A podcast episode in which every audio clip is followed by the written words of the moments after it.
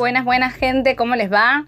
Bueno, estamos en Parayat Beyelaj, el horario encendido de velas es a las 19 y 50 horas. Y bueno, esto es una mamá moderna, se los aviso, porque aquí estoy con mis dos pequeños que andan revoloteando por la casa, así que hay una gran chance que en algún momento ellos den también su voz dentro del audio. Así que están avisados. Bueno, eh, esta para allá, como todas, yo sé que digo siempre esto, pero tenemos que armar de para allá. Quien se prenda a armar de para allá, levante la mano, me contesta el audio y lo armamos porque es imposible abarcar todo y lo intento en menos de 10 minutos. Así que bueno, ¿cómo empieza la para allá? Am Israel salió de Egipto, vamos recordando, ¿sí? ¿Y qué es lo que pasa? Paró, los persigue y los quiere forzar a volver. Ok, así que Am Israel se encuentra atrapado entre Mitzraim, entre Paró, que los está persiguiendo, y las aguas que se encuentran adelante, se encuentran con el mar. Así que bueno, vamos a ver cómo sigue con eso porque a eso le vamos a entrar a nivel un poco más profundo. Pero bueno, finalmente, como sabemos todas las aguas se abren y Am Israel pasa, digamos, el pueblo judío pasa por el medio de las aguas, los mitzrim, los egipcios se ahogan y Baruch Hashem, Moshe y Am Israel cantan canciones de alabanza y agradecimiento a Hashem. Posteriormente en el desierto, Am Israel tiene sed y tiene hambre, ¿sí? se quejan con Moshe. ¿Vieron esta cuestión de la queja, la queja judía de la cual uno habla? Bueno, viene de hace bastante, por decirlo de alguna forma. No es para excusarnos, ¿eh? Siempre, siempre te, quiere decir que si tenemos para trabajarlo, tenemos la oportunidad, digamos, y las herramientas para hacerlo. Em, así que bueno, Hashem endulza milagrosamente las aguas y por otro lado hace que Moshe extraiga agua también de una roca, la cual, como sabemos, él tenía que hablarle a la roca, pero por otro lado la golpea, ¿no es cierto? Entonces muchas veces decimos, ¿qué onda? No entendió Moshe que tenía que hablarle, qué puede pasar. Y una de las lecturas así como muy simple y corta para decirles es que imagínense si Moshe le hablaba a la roca y extraía el agua, y él que era el gran líder de Am Israel, y Am Israel venía quejándose y quejándose tras ver milagros y milagros de Hashem, de cómo lo sacó con brazo extendido, y las aguas se abrieron y ellos se salvaron, y aún se quejan, eh, por lo cual dijo, bueno, por ahí si la golpeo a la lógica de, ¿no? Bueno, quiere decir que salió el agua. Entonces, si yo le hablo a la roca, si hasta una roca puede entender el mandato de Hashem y a Israel no, ¿cuál va a ser la repercusión de esta queja?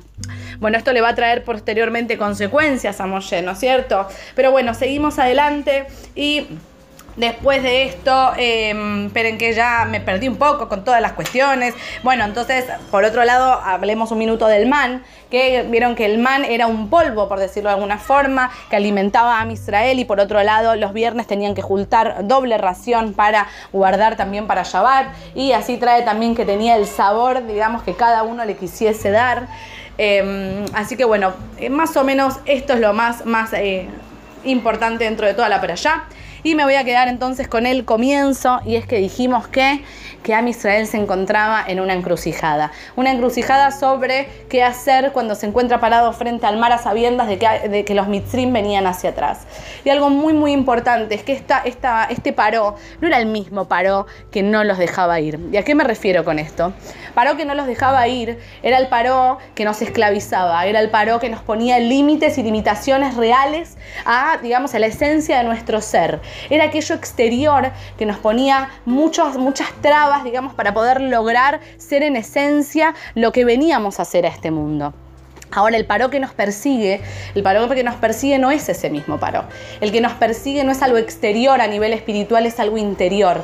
¿Por qué? Porque yo puedo soltar, que es muy difícil, puedo soltar aquello que me oprime a nivel exterior, sea una relación de pareja, sea un trabajo, sea alguna relación inclusive que quiero continuar, pero voy a poner pautas para decir, bueno, hasta acá podés llegar, sea una amistad, ¿por qué no? O en cada ámbito de la vida pero por otro lado es poder sacar esa limitación, esa traba, eso que no me deja hacer desde adentro. ¿sí? Aún que lo desde afuera parece tan difícil de lograr, tomar esas decisiones de poner límites, muchísimo más es poder sacarlo desde adentro hacia afuera. Eso requiere todo un trabajo a nivel espiritual, emocional, de conexión con uno mismo para poder soltar esas limitaciones. Y ese era el paro que nos persigue.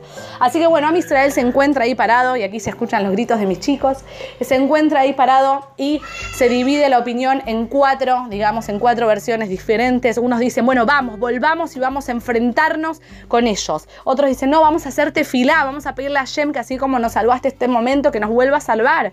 Otros dicen, no, ya está ya no puedo más, voy a volver a ser esclavo, por lo menos sabía lo que iba a pasar con mi vida, o sea, la verdad no era una vida, pero por lo menos era mía, yo sabía lo que tenía para hacer. Y por otro lado, aquí están los chicos, y por otro lado, unos dicen, hay que metámonos en el agua, pero no metámonos en el agua con la confianza de que el agua se iba a abrir, nadie lo suponía, ¿sí? ¿Qué, ¿Qué quiere decir esto? Metámonos en el agua y bueno, nos vamos a ahogar, esto es lo que va a hacer. ¿sí? Ahora, ¿qué es lo que pasa frente a todo esto? ¿sí? Primero que no hay una respuesta correcta, la respuesta correcta por supuesto es escuchar a Shem, ¿no es cierto? Pero en diferentes situaciones de la vida, a veces tengo que entender de que tengo que dar un paso atrás, otras tengo que ir hacia adelante con toda, por supuesto siempre pedirle a Shem, ¿sí? Y muchas veces, esto vieron de lo que dicen, bueno, hay que saltar al vacío y arriesgarse, bueno, acá saltemos al mar, saltemos al agua, porque el agua representa lo espiritual, el agua representa la Torah. Así que bueno, ¿qué pasa? Viene Nachshon de la familia de Yehuda, era príncipe dentro de la familia de Yehuda, y acá con las risas de ellos es todo mucho más fácil, ¿sí? Y ¿qué nos dice? ¿Qué nos dice? Bueno, nos dice, ¿qué es lo que hace? Salta y se mete al agua. Nachshon, perdón, viene la palabra Nahash. Nahash es serpiente. Y por otro lado viene la palabra Lenajesh. Lenajesh es deducir, es, eh, viste, como, eh, como medio adivinar, tratar de hacer contemplaciones de qué es lo que va a pasar, ¿no es cierto? Entonces, ¿qué significa esto? ¿Qué nos viene a enseñar Nachshon? Nachshon se mete al agua y el agua, no sea, las aguas no se abren, digamos, no disminuyen hasta que el agua le llega a la garganta, ¿sí? Hasta qué es lo que hace, cómo, cómo, cómo mata una serpiente, nos... Uy, ahora agarramos un vaso, disculpen. ¿Cómo mata una serpiente? Una serpiente nos enrosca, nos enrosca hasta que aprieta el cuello y finalmente ahí es que la persona, Haseo Shalom, la ley no muera. Entonces, ¿qué es lo que pasa acá? ¿Qué es lo que mata a la serpiente? ¿Qué es lo que termina matando a esto que nos hace muchas veces tener contemplaciones sobre si ir hacia adelante o no? Es el agua, es la Torah, ¿sí? es lo espiritual. ¿ok? Entonces, cuando el agua llega ahí, cuando realmente podemos dejar atrás todo aquello que nos limita, dejamos atrás Mitzrayim a nivel de, de verdad, Tajles, ¿no es cierto? Dejamos al Mitzrayim atrás a nivel espiritual finalmente podemos sobreponernos a todas las conjeturas que tengamos y suposiciones de qué y qué, sumergiéndolas bajo la Torah sobre la fe en Hashem. Y ahí qué pasa? Ahí las aguas se abren ahí los caminos se abren, ahí puedo ver cómo las cosas me van a ir bien, cómo voy a poder lograr las cosas que, me propongo, Besat Hashem, cómo con fe en Hashem y tratando de conectarme con mi ser interior y tratando de sacarme todo esto que me traba y que me limita, Besat Hashem, el camino se va a abrir, las aguas van a ceder, las aguas van a estar alrededor mío, ¿sí? que es vital para el alma y vital para la vida, acompañándome hacia el lugar al que tengo que ir, que solo Hashem lo sabe. Y Dios quiera que yo también pueda y darme cuenta de que ese es mi camino real. Voy a dejar con esto porque ya mucho más no podemos, ya ni sé cuánto tiempo vamos. Les deseo Shabbat Shalom, ¿sí? que tengan realmente un momento de conexión el cual les permita encontrar con ese camino, con esa misión que vinieron a cumplir a este mundo, que les permita conectarse con su esencia y que las aguas se les abran. Y ahí algo ya han tirado, más que risa escuchamos golpes. Pero bueno, nada, Baruch Hashem jugando. Así que les deseo Shabbat Shalom.